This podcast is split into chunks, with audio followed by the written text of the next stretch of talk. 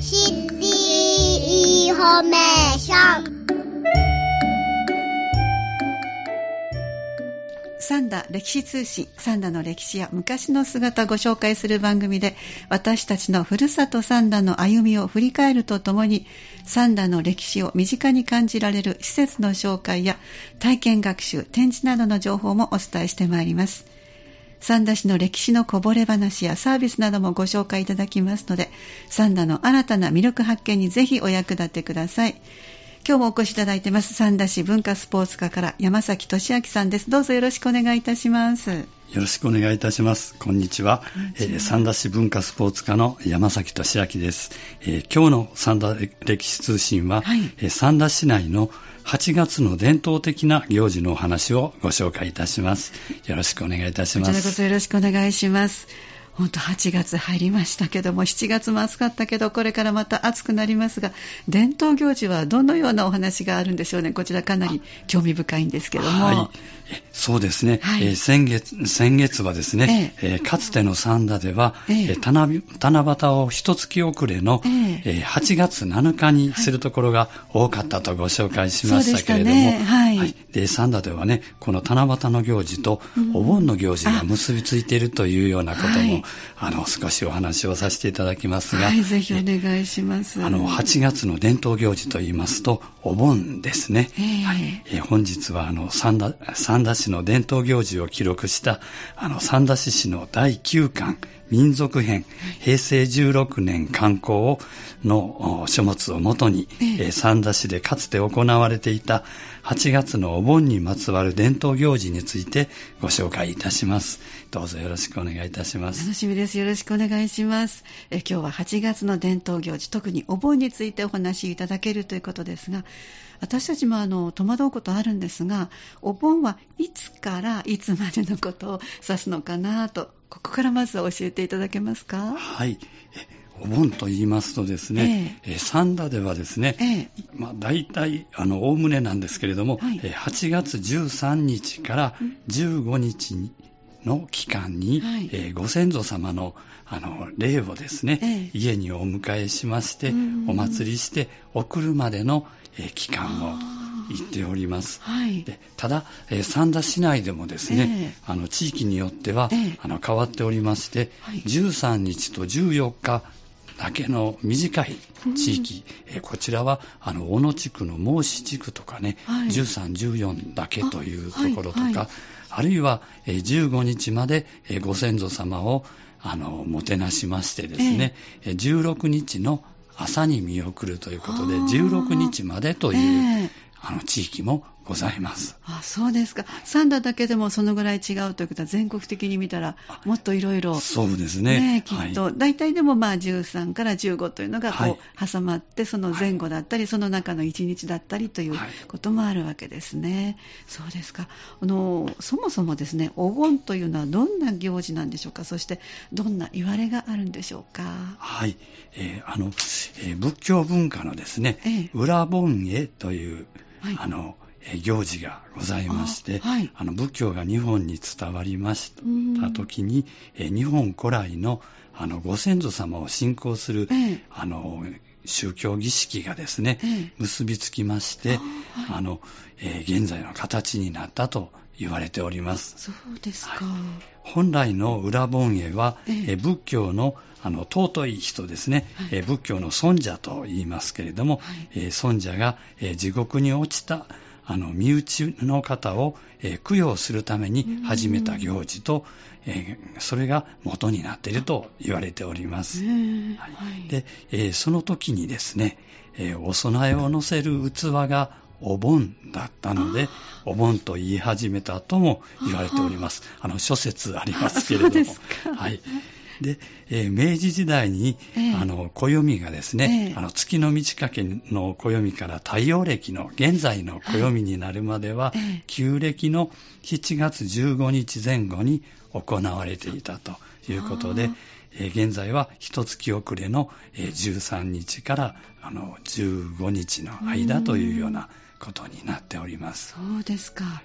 サンダではどのように過ごしていたんでしょうね？はい、えー、お盆はですね、えー、昔から、えー、お盆と正月というくらいですね、うん、全国的にお正月と並ぶ大きな行事でございまして。確かにそうですね、はい。はい、あの江戸時代の書物でもね、えー、お盆休みそれからお正月休みというのでねあのその日はあのその期間はあのお里にみんなあの修行に行ってる人とか、えー、はい、あの店にあの奉公に来られてる方もみんな帰るんだよっていうような、えーあのお話がありましたけれども、え今ではお盆休みを取るところもなかなか少なくなってきていると、難しくなってきましたね、はい、伺っておりますけれども、まあ、近年ではですね、はい、あのえ働き方改革でですね、はい、もう夏の一番暑い時期ですので、はい、この時期に休養を推奨するという企業も増えてきておりまして、はい、再びお盆休みが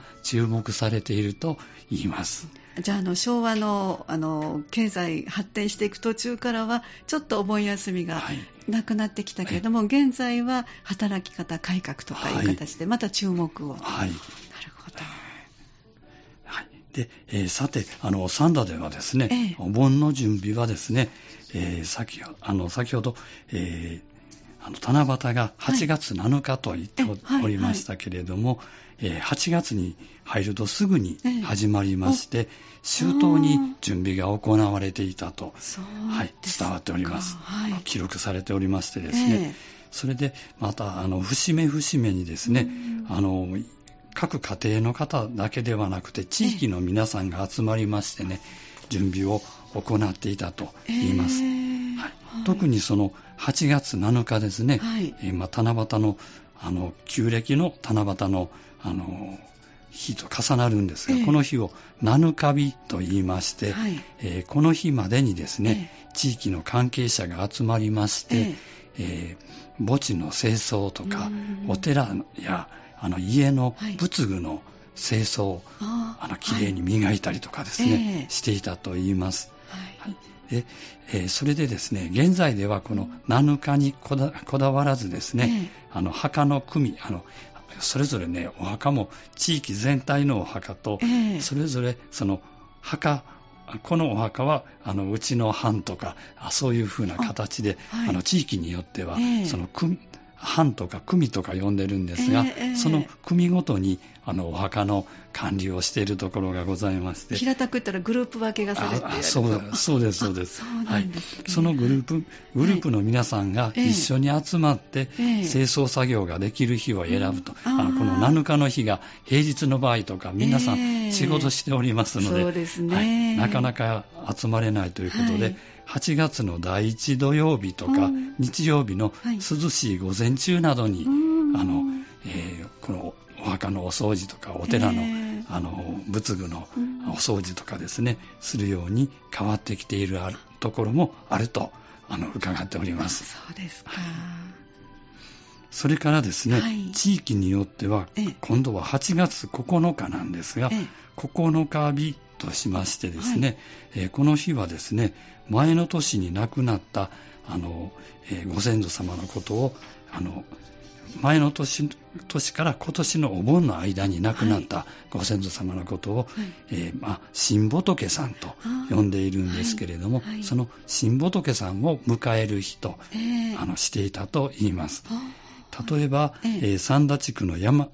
山田区や、はい、えー、高平地区の徳楽ではですね、えー、この日に、えー、宝塚市のですね、あの中山寺、はい、中山寺、えー、西国33カ所の,、あの札所であ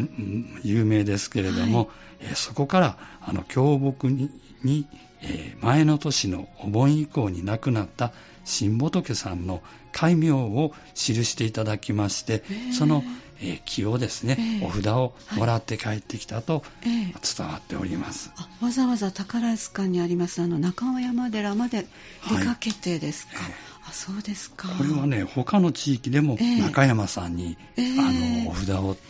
もらいに、はい、あのあの当場とかですね、うん、そういったものをもらいに伺っていたというのは、えー、あの記録に残っております。そうなんですね、それから、えー、他の地域ではですね、8月の初めの頃にですね、この新仏さんに向けまして、えー、お柄で作りました、えー、棚ですね。棚とか館状の、えー、ものがあるんですが、これをお玉屋とか、えー、あの、えー、例の、あの、館と書きますね。お玉屋。はいあるいは、あの、新しい仏様を迎える棚ということで、うん、新棚とも呼ぶんですが、はい、それを、あの、用意しまして、えー、お葬式の時に使った、えー、白木の位牌ですね。はい、あの、塗りの位牌じゃない。はい、ございますね。はい。そういった位牌とかですね、戒名を記した、えー、教木、それから、えー、当場をですね、安置しまして、えー、大柄でこしらえたはしごですね、これはもうあの私も家で、あの、あの、えー、こしらえさす、こしらえましたけど、はい、なかなか難しいんですよね。えー、あの、えー、小柄で、あの、はしごをこしらえまして、はい、で、その前に、あの、なすびとかきゅうりに、小柄の足を、あるあるいは爪楊枝とかで足をつけたりしますけれども、はい。つけて、えー、これがこちらが牛でこちらが馬とかってあのしまして、はい。はい、えー、それから、えー、果物や野菜をお供えしてお迎えの準備をあのしたと あの伝わっております。はい。まあ、あのお柄っていうのは何ですか？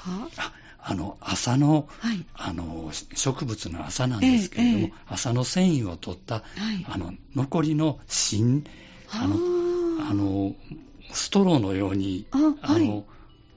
ポキッと空洞空洞になってるんですけれどもね、えー、はい。その芯のことなんですが、はい、そうですか、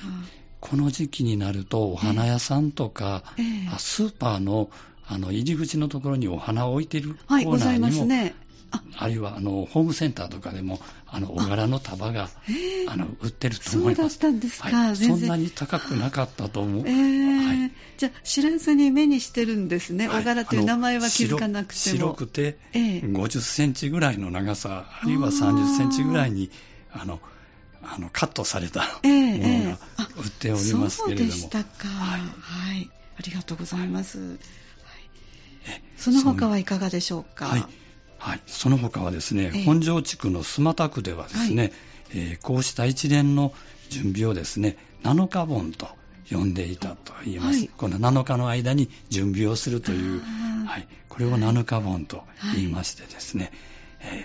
そういうふうに言っていたと伝わっております。それからですね、えーまあ、各家庭といいますか農家にですね、えー、あの牛がいた時代、今はもう、はい、あの、三田牛の、あの、肥育をしているところだけでなんですが、えー、昔は、あの、家の労働力としましてですね、各家庭に、あの、それこそもう50年ぐらい前のお話になりますけれども、えー、えー、あの、牛がいた自分にはですね、えー、門先にですね、はい、牛を連れて行ってですね、えー、ご先祖様に見てもらうということで、はい、あの、つないでいたというところもあります。えー、えー、高平地区の一部で記録されております。えー、それからですね、はい、えー、棚経と言いましてですね、えー、こういうあのお盆のあの棚の準備あのお供えの準備ができましたら、えーはい、あのお寺さんお坊さんがですね、えー、各家を、ま、回りまして、えー、お経をあげるのもこの頃から始まります。ああそうですか。棚経という言葉あのなんとなく記憶にありますがそういう意味があったということですね、ね、棚の準備ができて、はい、ということですね、はい。なるほど。そのようなお盆の準備をされていたということで。ではお盆当日はどのようにされていらしたんですか？はい、えー、当日はですね、えー、いよいよあのご先祖様を家にお迎えするところから始まります、うんはい、えー、それはあの、え先ほどご紹介しましたけど13日から行われました、はい、でお迎えの方法は迎え火と言いまして、火を焚いて迎えるところが多かったようです、えーあのこの迎え火はですね、ええ、家の角先で行うところ、はい、あるいは墓地で行うところがありました。はい、あのえー、大体は、え、あの藁を一束、はい、あの持ちまして、その藁を、あの角先であの炊くというんでしょうか。はい。灯すというか。はい、そうですね。はい、はい、藁束を、はい。あのそういう形なんですけれども、うんうん、あとあの地域によりましてはですね、え毎日あのご先祖をご先祖様が一旦、あの13日に来てからずっといるんじゃなくて毎晩迎えなければならないということで、はい。えー、あの初めの日だけではなくて、えー、えー、毎日炊くところもあったと伺っております。はいまあ、その他ですね、えー、ご先祖様が帰ってくるための目印としまして、うん、あの軒先に、あのお盆用の提灯をですね、え下げているところもあったと伺っております。これはあの現在もところどころで、ああのお盆の提灯ぶら下げとってたなっていうのをあの目にすることがありまして。それは提灯にお盆とかなんかこう書いてあるんですか？ああのお盆用の提灯に、あのハスの花が描かれた。なるほど。綺麗ですね、はい、ハスの葉っぱと、はい、はい、お花が描かれている、はい。えこれはお盆用の提灯ということで普段は出さないとそうなんですね、はい。そういう提灯をね下げるところもありました。はいでまたあのご先祖様のお迎えはですね、えお寺であの教木とかですね、はい、教木これ敬木と呼んだりすることもあの呼ぶこともあるんですが、はい、あの経お経を書いた木と木であるとか、はい、あのお当場ですね、えを授かってきたことによりましてお迎えをしたと。あの火を灯してお迎えをするっていうところ、はい、うちの家はここだよっていうので火を灯して、えー、あのお迎えするところともうお寺さんでこういうお経を書いた木で木であるとかあの当場をいただいてきたことによってお迎えしたんだよとするところもあったようです。そうですか、はい。そして、えお盆の期間はご先祖様と一緒に、え過ごすことになりました。はいはい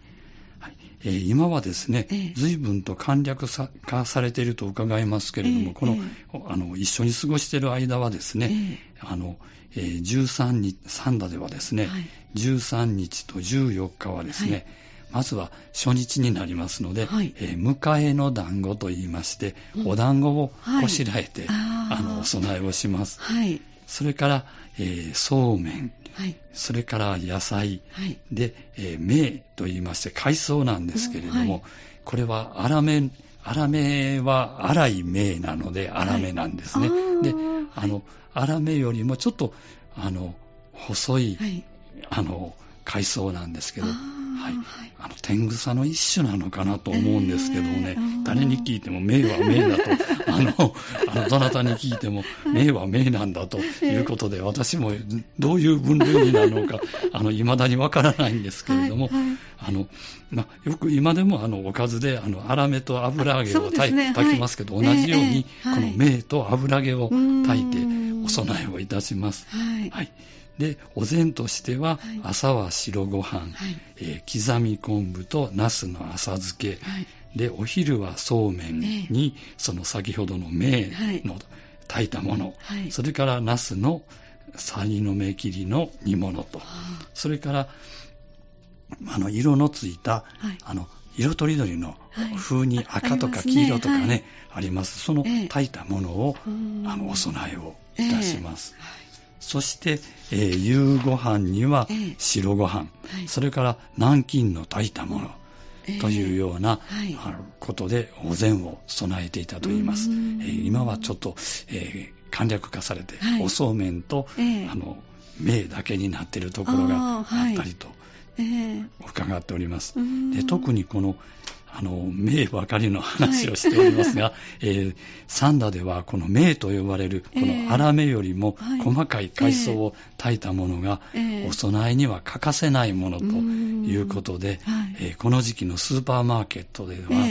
などではですね、名がないと、なぜ名がないのかと、クレームが来たと伺っております。はい、そのぐらいもう当たり前のように作っていらっしゃるお迎えの時のあのお盆の間のお食事ということですね、はい、ご先祖さん用の。今はじゃあもう入ってるんでしょうかね。あ多分あの置くようにしてらっしゃいます。粗めと粗めじゃない、ええ、あの細い、はい、はい、あの名が名があると、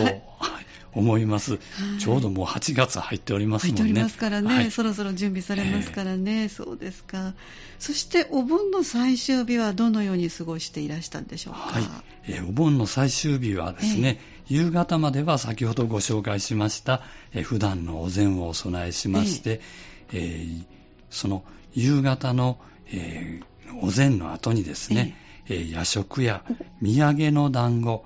あの、最初の日は迎えの団子、はい、でしたね。でしたけれども、あの、最終日は土産の団子といって、あの、団子、お団子を、あの、持って帰ってもらうということで、はい、えー、米粉の団子を10個ほど作りまして、えー、お供えをしたと言います。そうですか。はい。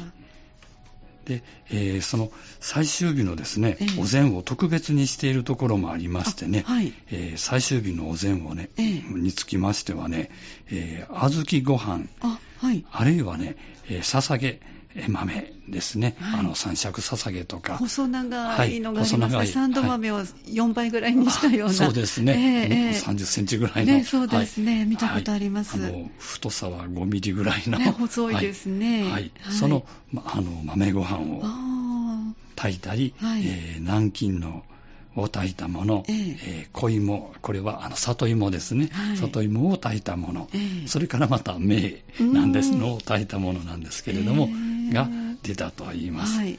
で、えー、夜食なんですけれども、はい、えー、山菜おこわ、あるいはあの白蒸しと言いましてね、はい。はい。えー、白蒸し、それから茄子のごま味噌和えを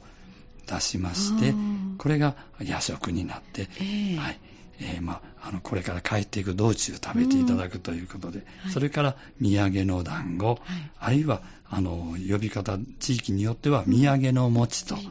い。えー、呼んでおりますけれどもこれを用意したと言います、えー、いろいろとあのお帰りになられる時のあのお食事も考えてそしてお土産も用意してということですね。はい、はいそうしてあのご先祖様をですね、ええ。ー、夕食後にあの送ることになるんですが、えー、その送送る場合はですね、ええ。ー、そうあのこの夜食のお供えとですね、はい、えー、それから、えー、野菜、えー、土産の餅をまとめましてですね、はい、お線香と鐘を持って、はい、あの橋の上から送ったと言います。その昔はね、私、あの、当年、あの、還暦になるんですけれども、小学生の頃までは、えー、あの、川にそのままジャブンと、はい、あの、お供えを流して、また来年とかっていう、あの、手を振っておりましたけど、小学生の高学年になる頃には、はい、あの川の環境の 理科に注意をしましょうということで、は い、あのえもう川には流してはいけませんということで、川の横に、あのそういうお供え物を集める場所というのが、作られてるんですか、はい、できましてね、お供えを入れる箱というのがありまして、そこにあの入れあの入れまして、えー、で橋の上からあの手を合わせてあのお見送りをあのするようになっておりまして、まあ、現在も多くの地域がそういうあのお供えのあの、えー、置く場所っていうのができてるんじゃないかなと。あの、あるいはあの、お寺でね、えー、の入り口のところに、はい、お寺の入り口というか、墓地の入り口のところに、あの、はい、あの、お供えを置く場所とありましてね、で、そこにお供えを、あの、安置しまして、それから、あの、お墓で、あの、あの、えー、ありがとうございましたということで、あはい、あのまた帰ってくださいねということで、お見送りをするというところも多くなってきていると伺っております。そうですか、はい。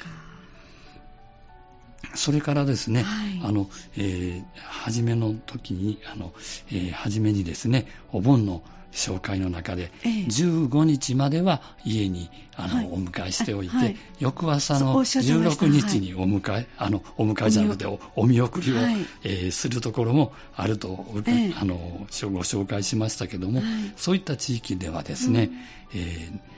あの寝る前にですね、えー、お供え物を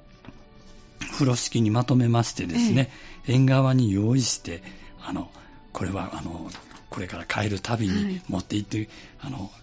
道中に持って行っていただくんだよということで、縁側に用意しておきまして、その上で、えー、えー、翌朝、はい、翌翌朝ですね、早朝、はい、あの、カラスが鳴く前に、橋まで行って、お見送りをしたと言います。はい、なんかどうもカラスが鳴いちゃうとダメだそうで、あの、なんかこれは今もあの、アニメとか 小説に出てきそうな、えー、あの感じなんですけど、ね、ひょっとすると、日本神話にもこういうお話、あの、日本古来の先祖の、えー、あの、あの供養するというんでしょうかね、見送るあのあの世とこの世